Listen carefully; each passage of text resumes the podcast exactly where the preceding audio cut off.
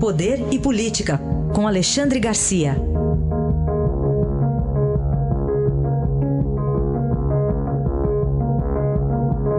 Alexandre, bom dia. Raíssa, bom dia, Carolina. Bom dia. Bom, lógico que o Rio de Janeiro está no centro do noticiário ainda, mas uh, acho que quando a gente fala de segurança pública tem que ampliar um pouco essa deterioração, não, Alexandre? Pois é, ampliar para a raiz dessa deterioração, né? Uh, ontem eu dei o exemplo aqui do advogado que reclamava que roubaram um bujão de gás dele, mas o BMW dele estava estacionado embaixo da placa de estacionamento proibido, enfraquecendo a lei. Né? Então, uh, vejam só, não, não, é, não sou eu que estou dizendo, é a Constituição que diz isso. Artigo 144, para quem quiser conferir, está lá dizendo que a segurança pública é dever do Estado, é direito e responsabilidade de todos. Está escrito lá. Então, estão desembarcando lá no Ceará né, reforços da Polícia Federal, eh, eh, da Força Nacional, o próprio ministro da Justiça foi para lá. Né? Ah, o que, que acontece lá no Ceará? 20 anos atrás, uma colega minha se transferiu para Fortaleza. Uh, um mês depois, eu liguei para ela para ver como é que estavam as coisas. Ela estava desesperada. Ela disse: Olha, isso aqui não funciona. Né? Eu, eu, eu, eu não ando na rua, porque ninguém obedece sinal vermelho, ninguém respeita a faixa de pedestre.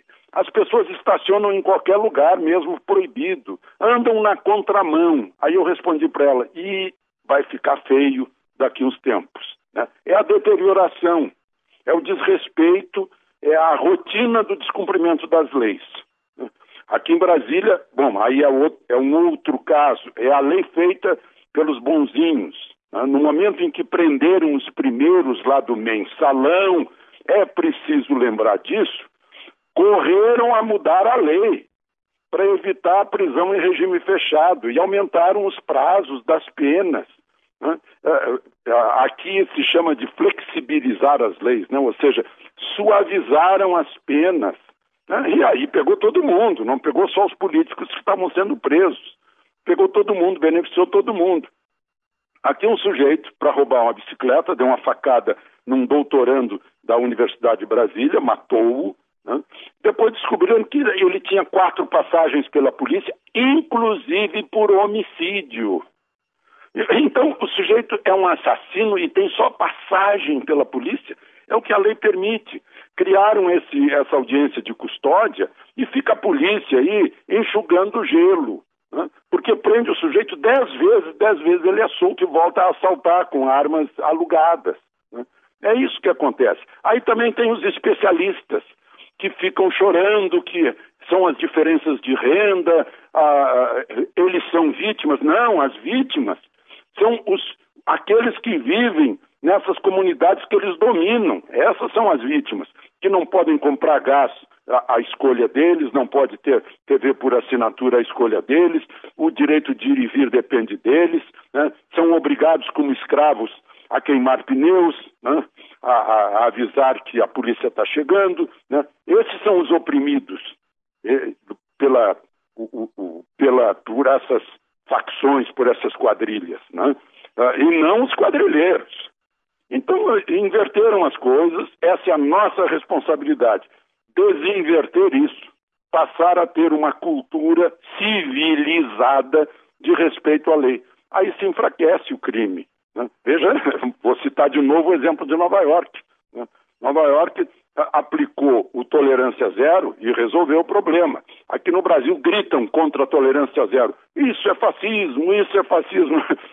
Não é, isso é civilização. Né? Civilização precisa se organizar, porque senão vira bagunça e todo mundo corre o risco de ficar sob o império daqueles que têm um calibre mais grosso. É isso. Bom, vamos falar também de outra polêmica, né, que acabou, enfim, com o tempo sendo abafada, mas agora a ministra né, do, dos Direitos Humanos, Luizinda Valois, deixa o cargo, foi demitida no final das contas, né? É, pois é, porque ela, ela, ela chegou a sair do PSDB para poder ficar é, no governo, ia ficar de qualquer jeito. Né? Quando fez aquele fiasco de pedir para superar o teto para somar a aposentadoria como desembargadora, que ela foi um tempinho desembargadora, já pegou a, a aposentadoria e mais o salário de ministro, também voltou atrás para ficar ministro. agora ela caiu fora. Aí me faz pensar, do, me faz pensar o seguinte: né? o que faz um ministro de direitos humanos? Eu não vi nenhum ministro de direitos humanos fiscalizando a fila da madrugada de um hospital público. Eu não vi nenhum ministro de direitos humanos visitar uma escola que esteja caindo aos pedaços. Eu não vi nenhum ministro de direitos humanos ir para casa de uma família que perdeu seu chefe de família num assalto. Então, que diabo, para que diabo serve esse Ministério dos Direitos Humanos? Tá aí. Pelo menos ela agora, Alexandre, não vai mais se submeter ao trabalho escravo, né? Tem esse detalhe. Ah, pois é, é pois é, não, quanta ironia, não né? Não vai mais fazer isso.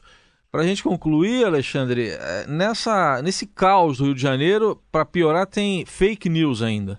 Tem, pois é. Olha, tá, tá, dia, dia ontem fez aniversário dois anos da morte de Humberto Eco.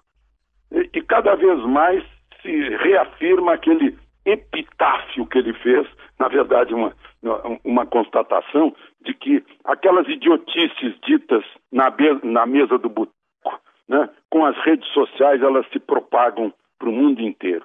Então as pessoas inventam notas do Ministério do Exército, se aproveitando da ignorância alheia. Não existe mais Ministério do Exército desde o primeiro governo Fernando Henrique, ainda no século passado.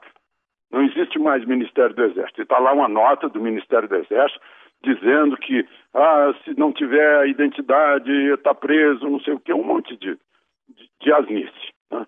Ah, depois votaram lá um, é, uma, um, uma coluna de tanques, supostamente chegando ao Rio de Janeiro na, na, na Avenida Brasil, na, na Via Dutra, né, que na verdade é uma transferência de tanques de uma, de uma unidade militar de São Paulo para Minas Gerais de anos atrás.